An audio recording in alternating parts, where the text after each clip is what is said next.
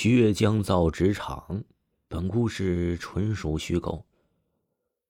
大学进行到最后一年，我呢来到了一家印刷工厂实习。这工厂的设备老化，还有一股非常浓重的木浆味道。说实话吧，真不想来到这里。现在找工作也不容易，加上我考大学的时候分数低，只能调剂到这个专业。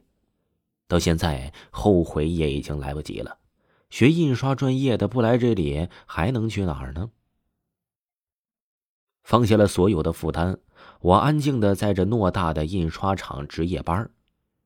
这所谓的实习，老板是不会把关键的职位交给你锻炼的，因为印刷设备价格昂贵，不是一般人所能够操作的。老板。对我这样的新手也不是非常的信任，我只能在这儿时不时的看一下机器是不是好的，有没有异常，将新生出产的纸给收集起来。小张啊，你新来的，要学的东西有很多，你要慢慢的适应，其他的事儿能不管就不管。老板对我也不乏关心，然而我总感觉到不对劲儿，老板似乎有许多事情在瞒着我。我问老板：“为什么人这么少啊？”老板支支吾吾的说：“我自己这是小厂子，请不起太多的人，勉强生存罢了。”在这工厂，现在我能说上话的，也就只有看门的陈叔了。陈叔呢是个快七十的老人了，耳朵有点背，大概是被那机器巨大的噪音给震伤的。陈叔叔人很好。小张啊，这夜里啊。可千万不要乱走啊，小心点儿！这厂子诡异的很。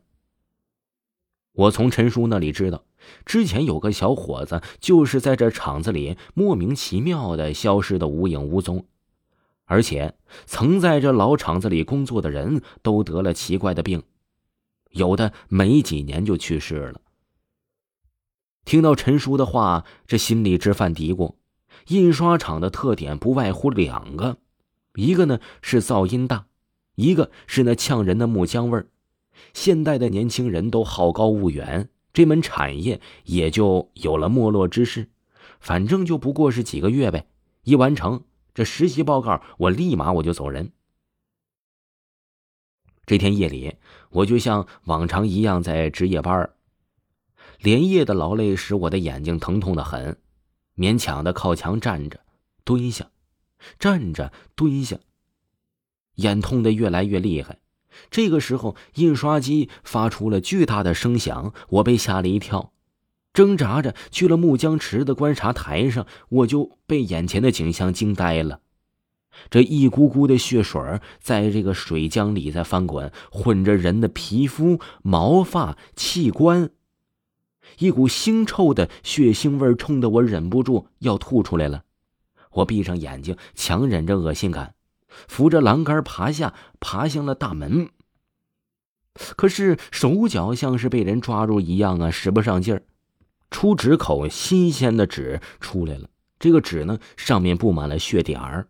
我疯了一样，求生的欲望使我冲向了门外。一股清风吹来，总算是清醒了点儿回头望去，一切似乎也没什么异常。我又不敢再回过头去了，只好在门外吹风，然后在陈叔的传达室过上了一夜。我向老板请求我要休息几天，老板并没有同意，说是我太累了，眼花而已。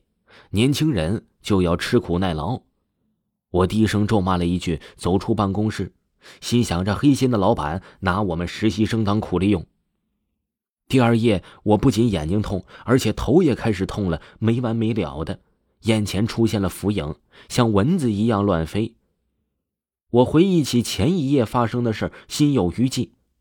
我暗自发誓，再也不干了，无论如何也不干了，命比钱重要。这一夜，我绷动了神经，然而除了机器的轰鸣声，还有刺鼻的气味以外，什么也没发生。我渐渐的也稍有些放松了。我在座椅上小睡了一会儿，当我睁开眼时，发现一片黑，我以为是停电了。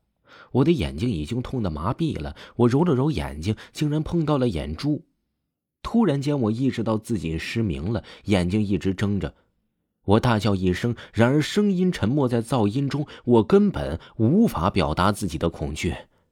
我沿着栏杆想去木浆池上拉响警报，然而失明更加恐惧，使我差点失足掉入池中，粉身碎骨。我想到了，那个实习生其实是掉进了木浆池中，和木材一起混合，被搅得一干二净。警报终于拉响了。当我醒来，我躺在医院。听说那家印刷厂的老板已经被抓起来了，因为他在产品中用了容易致幻的漂白物质，这对人的神经有极大的损害。我已经躺了三天了。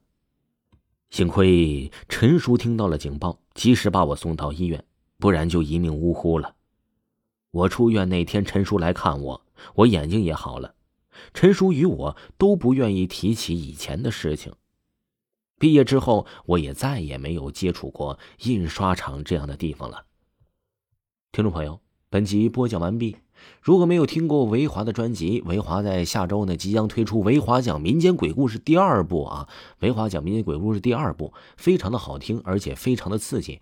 这回呢，呃，叫做灵异鬼事，上回是乡村鬼事，这回是灵异鬼事，福利满满，更是惊喜多多。喜欢的朋友一定不要错过。咱们下期再见吧。